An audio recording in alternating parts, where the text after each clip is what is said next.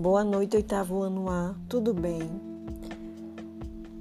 Esta semana vamos aprender sobre resenha. Você já ouviu falar sobre este gênero textual? A resenha é um gênero sucinto, isto quer dizer pequeno, cuja principal característica é de uma forma breve, dar uma opinião, ou seja, uma crítica sobre determinado assunto. A resenha ideal é composta não apenas de crítica direta, mas também por momentos de descrição, e esses dois elementos devem estar em equilíbrio com seu, no seu texto. Por ser uma síntese, muitas pessoas acabam caindo na armadilha da superficialidade. E o que é isso, professora? É escrever de forma não profunda, utilizando expressões como eu gostei, não gostei.